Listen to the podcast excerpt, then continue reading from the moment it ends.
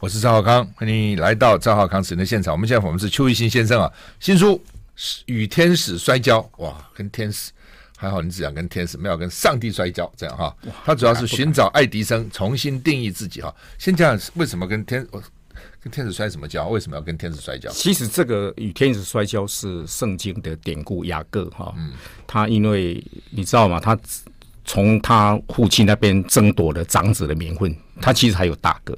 那后来因为一路的一路上一生都在要求在抓取，那后来就逃离故乡。可是等到有一天他要返回故居地的时候，那又怕大哥劫杀他，所以他自己殿后。好，然后要过一个渡口的时候，有一个人跟他摔跤，后来他才明白那个人是天使。那他摔跤是那个天使就说啊，你摔跤你赢了神。实际上，他怎么可能赢？只是可是他紧抓住不放，一定要得到那个天使对他的祝福。那最后是给他祝福了，可是也跟他讲，就是说你以后就改名字吧，就。不叫雅各，以后叫以色列。好，故事大概是这样。那我是拿来象征这一趟的旅行，好，也成为我的一个疗愈之旅、治愈之旅、哈救赎之旅。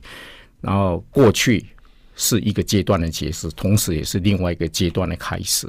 好，那在西方文学上，我们都知道嘛，很多的。借喻比喻的方式哈，那我就借用圣经的这个典故来象征这本书这趟旅行的意义，这样子啦。嗯嗯，这旅行多长？前后其实两次。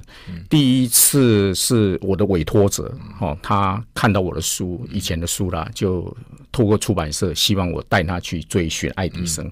刚开始也没有。那个女生是吧？一个对，一个女士，女士比我大很多啊。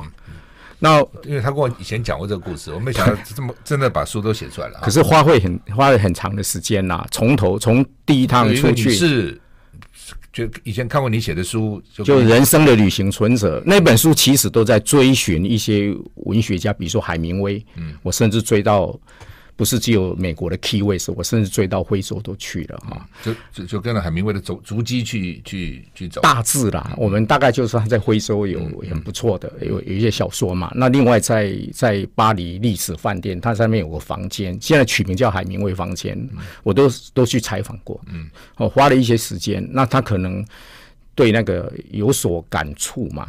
哦，所以后来就来找我委托。不过他找我的时候，因为我还在上班哈，那时候还在青黄不接的时候，根本不可能。可是他很有毅力，嗯，不断的跟我保持，嗯，对，因为他说这是我人生的梦想，哦，所以务必要要去追寻。那我就介绍给旅行社要给他，他不要，他说我这个不是一般的旅游，不可。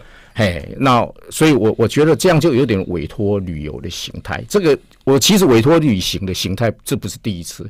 第一次是星空联盟刚在台湾成立的时候，那时候有十五家航空公司，可是，在台湾只有十二家，所以他们想找一个行动代言人，帮他们环游世界。算起来大概一圈，大概地球一圈半了，反正都飞了各大洲、各很多城市。那你你也知道嘛，我我觉得我我还是有一种心情嘛，就是这种辛苦的工作总是要有人做嘛，所以我就当仁不让去，就是征询到这份，争争取到这份这份行动代言人就环游了。所以这一次算是第二次的委托。委托旅行，我我定义上是委托旅行，因为他已经不是我就带你去帮你当 driver guide 哈，因为他也不会 Google Map，也不会就是。像一路上我还准备帮他准备一个 iPad 让他让他看呐，嗯，哦，那后来因为离开媒体，然后在一个转折期间，我觉得可行，哦，然后他后来又加码，他说这样好了，你再带你太太一起去，嗯，哎，反正多一个房间机票而已嘛，哈，那就很开心了，就去了，嗯，那一路上这样走，啊，后来本来也没有想到要写，我那这是有任务的旅行嘛，嗯。哦，对我来讲，它不是真正我一般的所谓 travel，哦，也不是 vacation。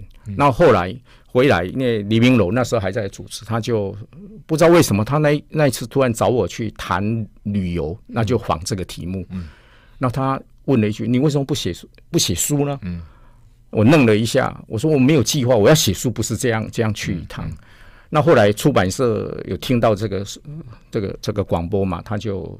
就是现在的出出版社的总编辑，以前的总编辑是在远流哈，时报出版，哎对，然后他就鼓励我写一本书。可是那时候因为我又又刚到又教书，然后后来又到保存事务，他来找我应约，到他那边就青黄不接，所以一路这样拖。后来我又再去一趟美国，嗯，那再去一趟美国就不不一样了，就是我是有计划要写的，可是我的旅行形态不是那么。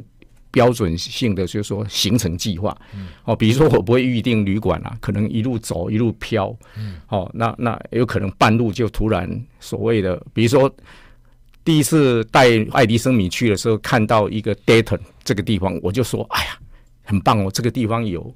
有那个莱特兄弟的试挥场，好，很重要。可是他对这个没兴趣，他就是要追寻爱迪生。所以你自己去看莱特兄弟。下次去，我一在底特律飞机下，我就直奔，因为莱特兄弟他，我我觉得我在追寻这个是他对文明进程要有一定的影响，我才要追他啦，而不是只是说他有名。嗯。哦，我我是有考虑，而且里面有很多都是科普性的旅行。过去台湾在写旅行比较没有碰这个，我不知道为什么写科普旅行的真真的比较少。是不是因为他们自己不是读科普，所以写不出来嘛？也没兴趣，可能都有关系了。也许吧。但是陈之环先生本身也是也是电机电机电机专家哦，所以我我觉得这个不不，我自己在写的过程，我觉得很难让。用简单的语言让那些非理工科出身的，我我有尝试希望让很多就是没有这个背景的人可以读啦。比如说留声机，我就把它解读一个就是声音的储存跟声音的抓取，我用这样比较简单的概念去解说里面的物理原理什么就就就不用谈了。嗯，所以前后两次了哈。嗯，那呃。就是委托你这个女士对爱迪生是那么有兴趣吗？还是你自己建议她的时候，我们去看爱迪生吧。她一开始找我就表明她要追寻爱迪生，所以她那时候我还记得跟我第一次见面约见面在一个咖啡厅，她就带来了咖诶、欸、爱迪生的电影，哦，然后还有她从我书上知道我对内鲁达哦，就是智利的那个那个诗人，也是诺贝尔文学奖。哦，他有一部电影叫做《邮差》，在描述他的生平。虽然那是描，那个是假的哈，但是很精彩。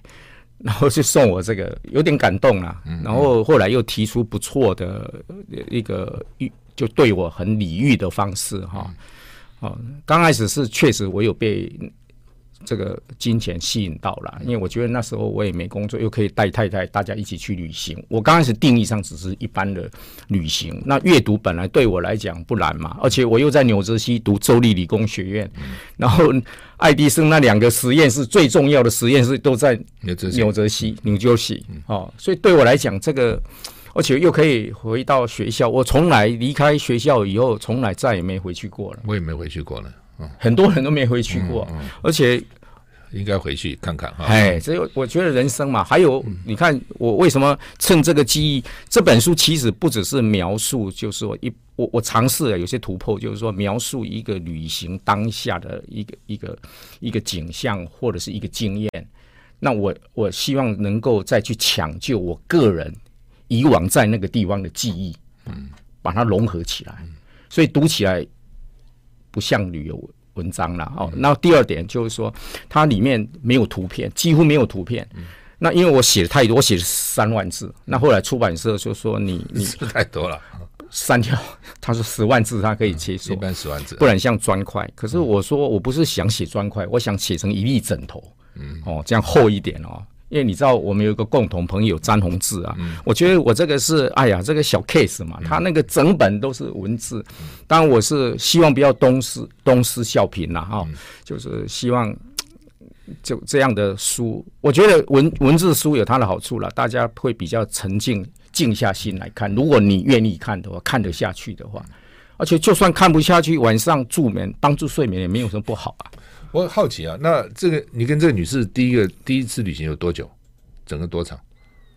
三个多礼拜，二十几天，那还好了。那事后呃，就大家各分东西，还是变成好朋友？朋友那还不错。每一年，不过一年里面都不长，就就只见一次。我的意思，有些有些时候哈，嗯，旅行一趟哈就翻脸了，你知道意思吗？哦，大家生活习惯不一样啊，兴趣不同啊，等等，也很真的，我碰到不少人，本来好好的哈，去旅行到后来就翻脸了。所以你还好，就是跟他，可是半路上确实是有一些摩擦啦，因为旅行思维又不一样，平常又素昧平生。举个例啊，有一天要开往那个，你知道，爱迪生以前是流浪。就年轻的时候是学会学会电报以后就做电报员，他刚开始在家乡，后来又到加拿大，蛮远的。我当然要去追一下嘛，哈。那现在可能只剩下一个古董，也不是也不不是古董，它还是有在运作，就是一个火车站。哦，那时候在火车站电报，电报是跟火车站都连着在一起的。好，车子要不要来了？你看那个西部片，大概就知道了。好，那我就去。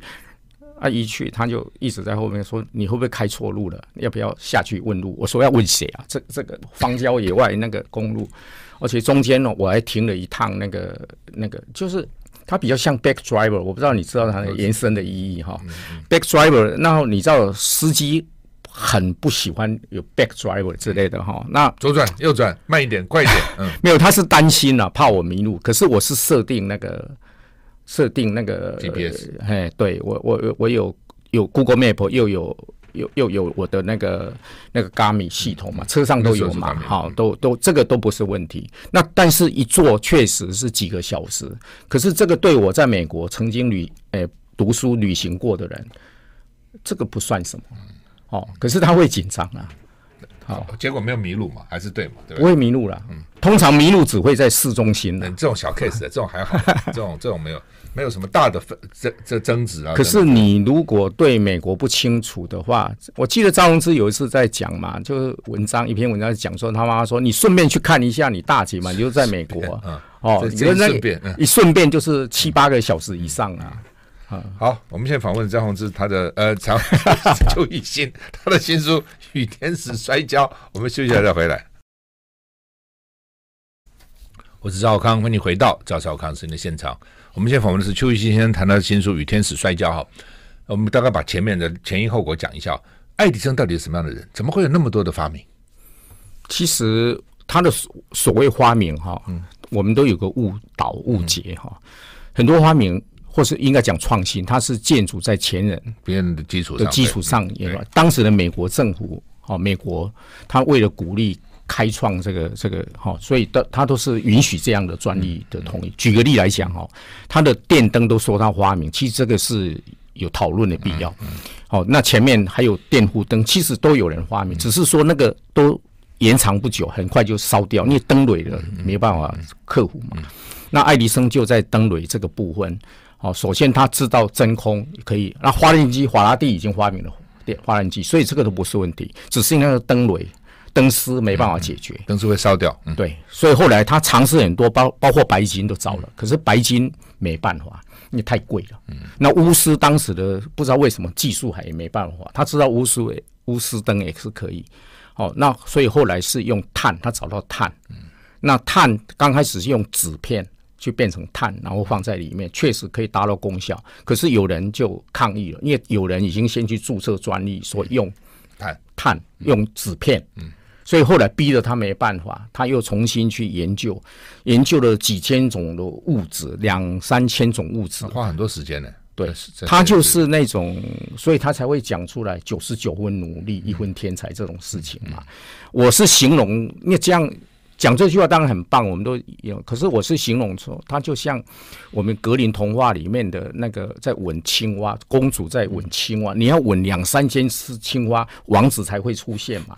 他找到了，好，那后来找到竹子，日本的竹子，嗯，所以那时候又已经可以达到，在他那时候已经一千两百个小时，甚至两千个小时了。可是问题又来了。那个产业界在生产灯泡了是有意见的，后来所以他们组一个太阳神联盟，就是规定所有的灯泡都必须在一千小时要自动让它坏掉暴毙，这样，因为否则不卖卖给谁啊？对啊，你对买去就不坏了。我当时来讲，可是爱迪生的时代，他的思维不是这样嘛？嗯、他说要兼顾耐用，嗯、可是这个后来。影响很深，后来影响到我们后来所有的电器用品什么之类的都有自动暴毙的连线。嗯，好，但是要回到，我只觉得电灯不能算他发明。嗯，好，但是有一个很重要，当时他的股东包括摩根那些大股东反对他去设立发电厂，可是他认为没有发电厂这个事情，那个电灯泡就跟他留声机可能只是个玩具而已。所以在那个情况下，他去纽约发展电力，在珍珠街一个很小的街弄一个发电厂，可是只能大概一平方公里、英里、迈好。包括当时有一个实验的时候，当时有一个叫《纽约时报》就在附近，诶，装了五十盏灯，结果实验很大的成功，哈。所以从这个事情来讲，我是看出两个意义。当然，这是可能是我自己的解读啦。好，一个意义就是说，我在报社上班过，我们都半夜写稿。如果你在想，还是煤气灯会半夜写稿吗？然后，所以我觉得这个就是造成了很多加班。有电灯以后，造成影响所及，很多加班晚间工作都变成可能了。那第二点，因为这个电力产生的送到每个家庭，你自己想想看，电器用品是不是开始产生了？那妇女的时间被解放了，就能够出去。所以我觉得这个间接也影响了以后的妇女解放运动啊，种种还有很多，还有电力的方便普遍性。我觉得让广布电力这个事情比电灯的发明还要重要，影响还深远了。我们现在就觉得理所当然，当然现在电灯也没什么了不起，早就破坏式创新变 LED 取取取代的嘛。哦，但是以当时来讲，我是认为一千零九十三个专利，号称两千多个专的发明，可是有一零九三项专利的，嗯，是这样，包括留声机，包括电影，电影的摄影机。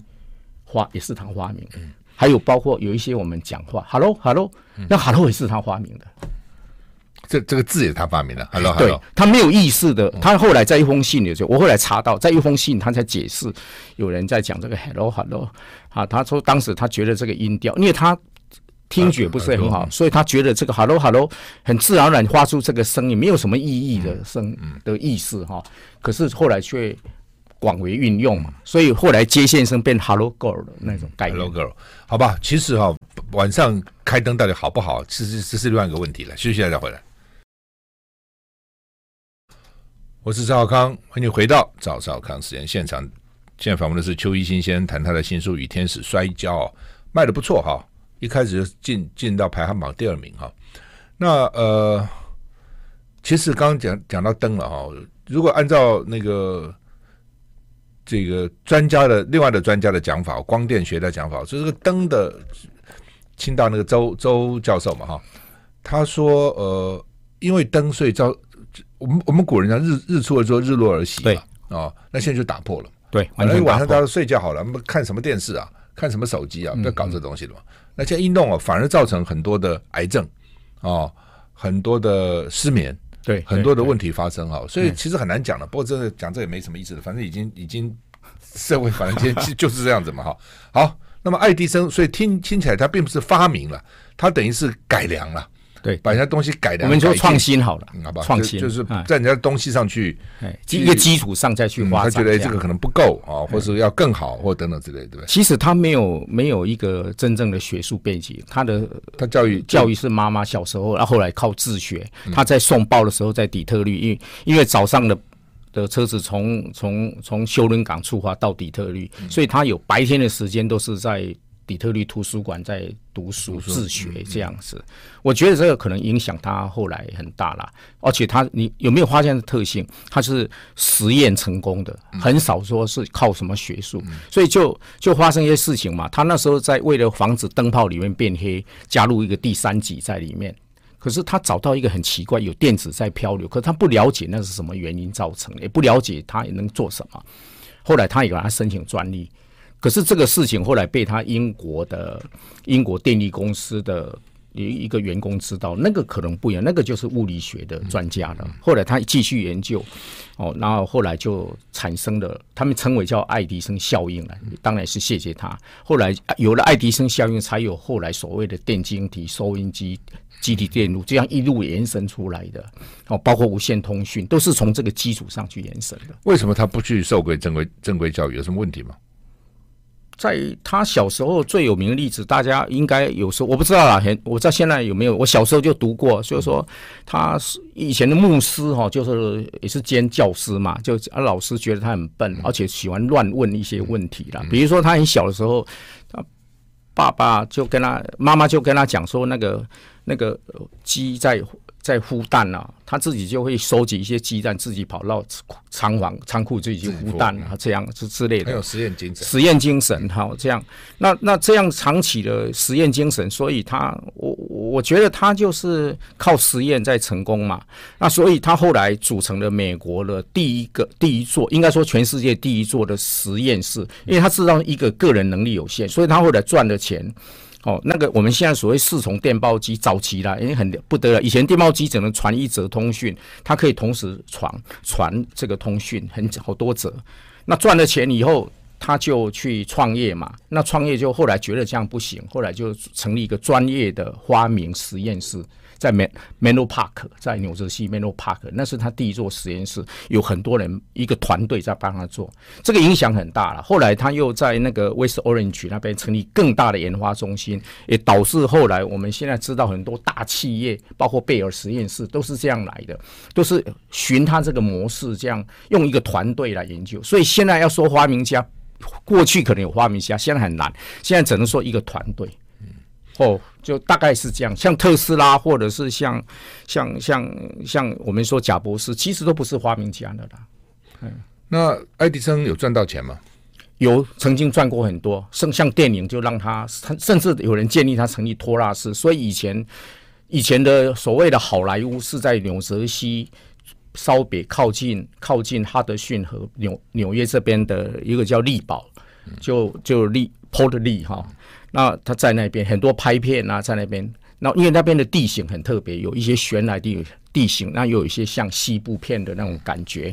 可是问题来了，因为它是一个托拉斯专利权，你要跟他，因比如说那个底片好了，你买不到啊，因为你或者你偷买，他都会去，就是你违反专利，因为他跟那个我们说的柯达，好柯达这个底片合作。哦，就是说你不是我这个成员，你就不能买底，不能用，所以逼了很多片商后来跑离开了嘛。当然还有其他原因，因为冬天在在李堡那边太冷不适合拍，后来跑到洛杉矶好莱坞，就这样。所以真正的 Hollywood 第一个就是我书里面特别探讨这个李堡这个地方啦，八大片场全部都在李堡。嗯，哎，现在为了跟爱迪生什么关系？哎，因为那个摄影机是他发明的。哦，摄摄影，你你摄影机是他的专利啊，所以你你没有在他的成员里面，你就没办法使用嘛。哦，但欧洲不在此限，欧洲后来也自己发明了一套啦。那放映机这个除了摄影，还有一个放映。早期我们说的西洋镜，那个就是爱迪生发明的，早期啦。他那时候就固守着那个，他就是说那个好像是那时候是二十五分钱就可以看，比如说拳击赛用五个。五个西洋镜箱，然后一片就可能一折一折一折这样啊。他的逻辑很简单，就是说人的视觉有暂停现象，嗯嗯、所以他把它拍下来。比如说，可能用五百张片子，你转动它就成为一个连续动作了。那后来你说一度有钱，后来怎样？成也爱迪生，败也爱迪生哈。举个例子哈，当然后来那个被控，他后来解散了哈。解散后来，他我觉得他有一个问题，他太着重在技术面。哦，举个例，他他一直在研究技，就是电影摄影机的技术性发展。底片他没办法，就柯达找柯达那个来弄，可是他不重视内容。从那个留声机的发明就知道，留声机也是他发明的，可是他有一些癖好哈，他他。不喜欢，比如说当时流行的声乐哦，那个艺术歌曲都是有抖音，他不喜欢抖音。比如说他偏好贝多芬，不要华格纳，可是就跟当时的的流行有一点不一样哈。所以你看，最后他就是这种留声机，他就他一直在改善留声机啦。而且早期的留声机哈，哎，留声机可能你你看过早期唱片吗？嗯，我看多早期吧。你要讲什么？嗯嗯。我刚好有带来，嗯，它就像一个可乐桶，你知道吗？因为晚上哈要要演讲啊，所以我要展现一下。以前的唱片是这样，这是以前的唱片，嗯，好，这个唱片这样，然后你把它打开，这个桶子，这个是我去采去美国的时候有一个他。听说我们是从台湾来追爱迪生，他很感动。嗯、然后这个就是唱片，然后有针在上面，嗯、转，然后转，哦，那在转动，那是以前是手摇的，哦，花条式的，是大概是这样的，是摇这个嘛，对不对？还是摇针？哎，针不动的，对吧？摇这个嘛，就跟就跟唱片一样。所以我刚刚说，它就是一个叫做声音录音保存在这上面，然后再。用那个针再去把它走一次，走纹路，再把它放出来。可是为什么会败那么惨？你看哦，这么早就创立公司，刚开始也很好卖，可是他就是一直在着重改良这个。可是别人也在做技术的改良嘛。可是问题就来了，随便举例哈，当时收音机出来的时候，他看不起收音机，他觉得收音机怎么可以？人家的收音机跟跟留声机放在一起，他拒绝。他说他他说我这么伟大的东西。那个收音机怎么可以跟我放在一起？你看，就违反市场的那个常态嘛。然后他也不注，不是说不注重内容，就是他自己亲自扮演挑选、挑选那些音乐家。可是问题是跟市场不合了。他挑选未必是市场的流行歌曲嘛。嗯。那久而久之，他整个市场包括经销商都跑掉。后来是他儿子拜托他不要再这样弄。可是那时候已经八十岁，所以他。等交出来的时候，其实整个大局都来不及了啦。嗯，就整个后来公司也都没留下。最有名的例子就是他成立了爱迪生电电灯公司，爱迪生公司后来被摩根赶出去，就交流电跟直流电的战争失败了嘛。毛那个摩根大大资本家一看情况不对，后来就邀请别的人进来，然后改名叫做奇异公司。所以奇异其实爱迪生公司的。后来的事情这样。好，那我们现在呃休息一下，我们谈的是《与天使摔跤》这本书，邱一新做的。我是赵少康，欢迎你回到赵少康时间的现场。我们访问的是邱一新先生，谈他的新书《与天使摔跤》哦，时报出的哈。好吧，那一共去过哪些地方？哪些地方？你说美国吗？不管了，就是你这本书嘛，一共包含了哪些？有一个地图我看到了，都是电电灯亮起来。嗯，对，我用这样地图，比如说底特律那边当然是迪欧伯恩那个福特嘛，哈、嗯。那休伦港这个是爱迪生在送报时期的，可是他出生地其实米兰，这个是在俄亥俄州。嗯、那他当在当流浪电报员的时候，也去过辛辛那提、路易维尔、路易维尔在肯肯塔基哈，他就。我们说的肯德基炸鸡的总部就在路易维尔哈，路易斯维尔哈。那这个这个大概甚至加拿大的史特拉福也去过，还有休伦湖这些整东哦。然后另外比较特别的说，俄亥俄那边其实有很大的阿美许的社区，嗯，就号称不用现代电力哈。哦，其实大部分知道去的都是在宾州那边嘛，嗯，好，南开斯特那边。可是我这一次，他后来慢慢移到我还有这边，其实这边的人口数更多，嗯，好，那我我也去了哈。然后另外，当然传统上有多少人呢？他现在一个是我没有特别研究了，不过我去了 Homies 那个地方哈，大概号称是四万多人，不少，所以不是不少，最大的他是最大的。你去他的社区，你这个外人他们欢迎你吗？会不会看你怪怪的？不会，因为它很荒凉，它整片看去都是很大很大的龙，就是你知道那个中西部景观了哈，这一屋是散的，嗯，它不是像我们传统上有个村落，比如说它那个街，我有在它那个其中一个街停下来哈，大概就是一个十字路口，那可能有一两家卖吃的杂货店或什么之类的。哦，连那个有我们说星巴克那个不可能的事情啦。他们真的就是、啊、就是用原始的方法耕种啊，这样子跟现在跟现在还是有改变啦。因为比如说我们说不使用电，其实是不是这样？他不使用公共电力，他怕受到坏的影响，也不希望太方便会影响。比如说刚才讲的太方便懒惰，马车他为什么不用电？不用汽车？汽车因为汽车会让他们离开家乡更远。好，比如说那种马车，你跑不远嘛。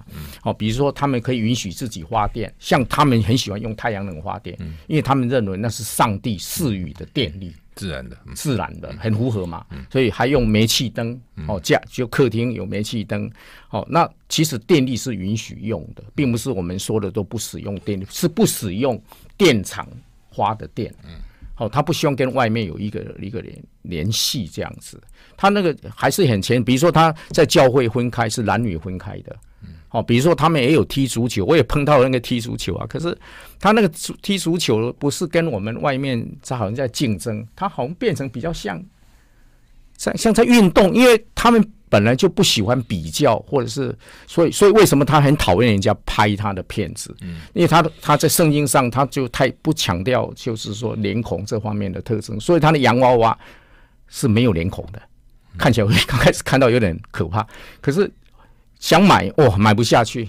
那个手工洋娃娃好贵，所以他们也是有在做生意，不过是透过中间商在给你交涉，不然你就直接到农场去买他的农产品。这样，他是接受的。甚至现在，我本来想说我的委托者是不是说，哎，我们住那个民宿，住民宿啊，嗯哦，看那个没有电灯，全部蜡烛或者是油灯啊，他那后来就没有了。哎，嗯，好，那么呃，还还去哪些地方？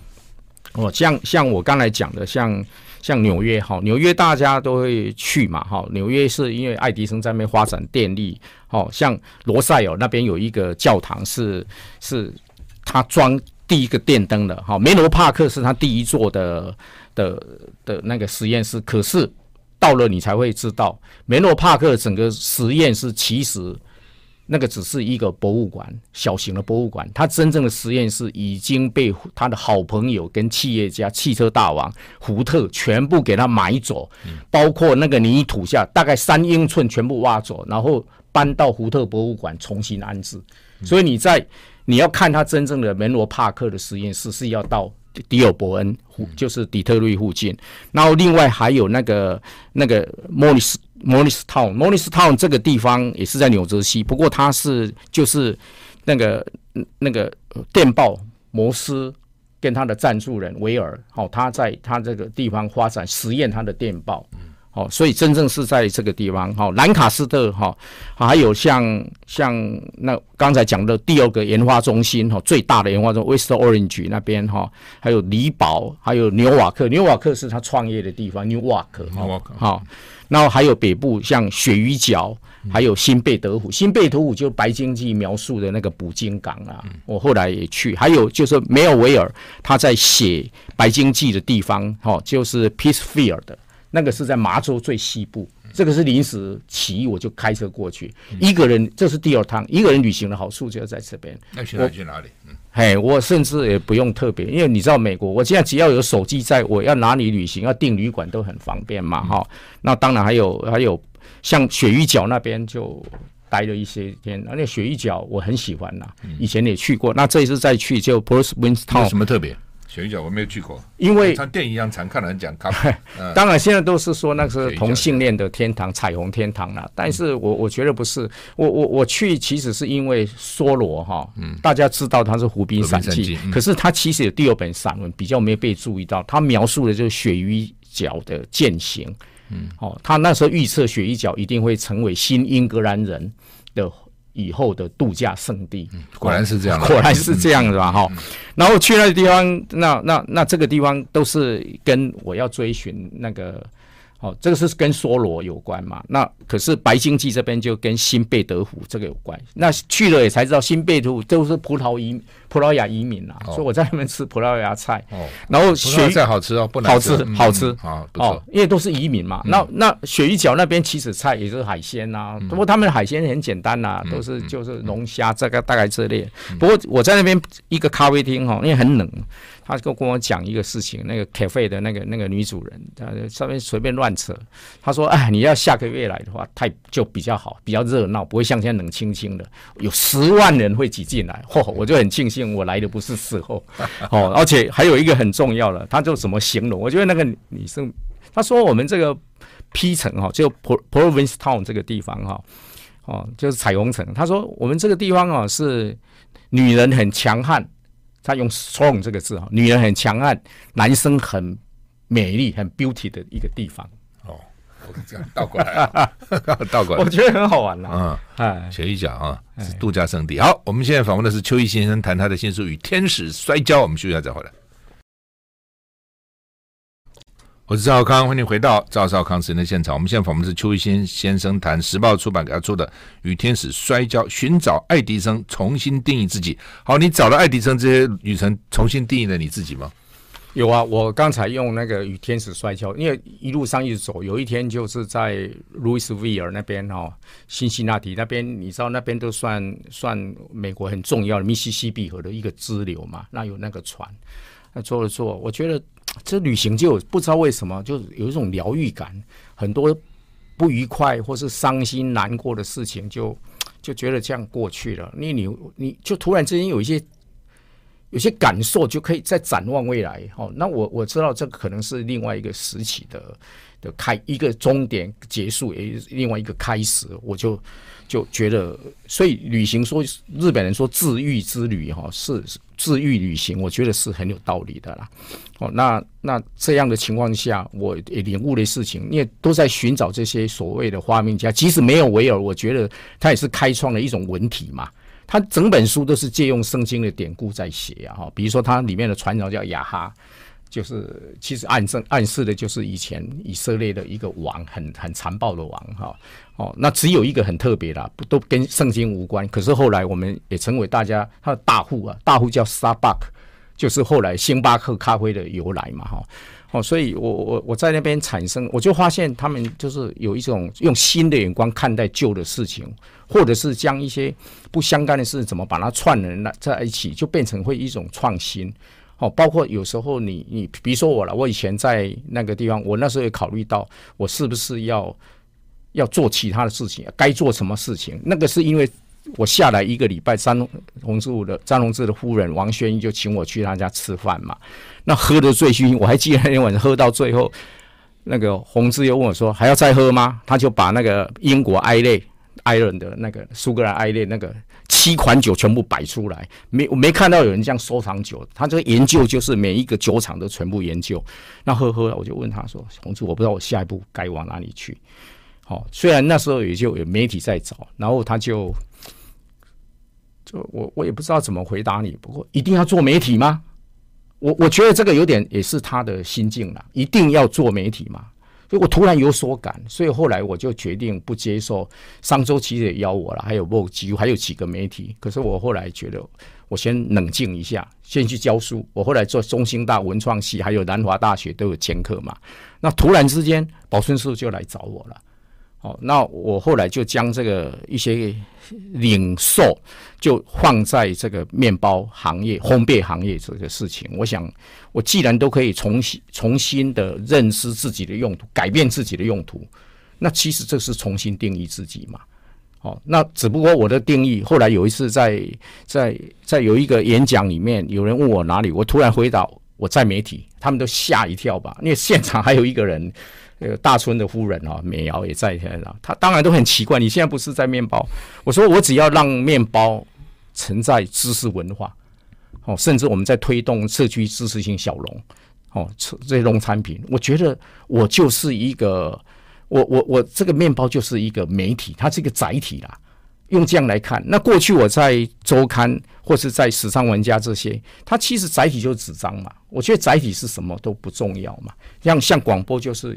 声波嘛，你要传递的什么了？嘿，我觉得我要传递什么，所以我定义我从那时候开始，我就慢慢的在做一些改变，好，包括我自己，包括公司，我希望它是一个文化的传递者，我传传递的是欧美面包文化嘛，好，那我甚至成为这种所谓我刚才讲的社区知识型农业的一个推动者，哦，这大概是这样，重新定义一个事情，你重新去凝视它，关注它，哦。可能会有意想不到的的结果出来，包括旅行。那包括是因为是旅行让你有所改变，还是说看到爱迪生整个足迹跟他一辈子的奋斗？爱迪生还有其他相关的我追寻这些人，其实这些人有没有发现？他们有一个共同经验，虽然行业不一样。除了爱迪生，还追寻福特，还有谁？诶，福特还有特斯拉。好，特斯拉主要是在纽约哈，然后另外还有像。像像梅有维尔哈，他是写白经济嘛哈，然后像莱特兄弟，好莱特兄弟那个过程，我在那混了几天也蛮好玩的。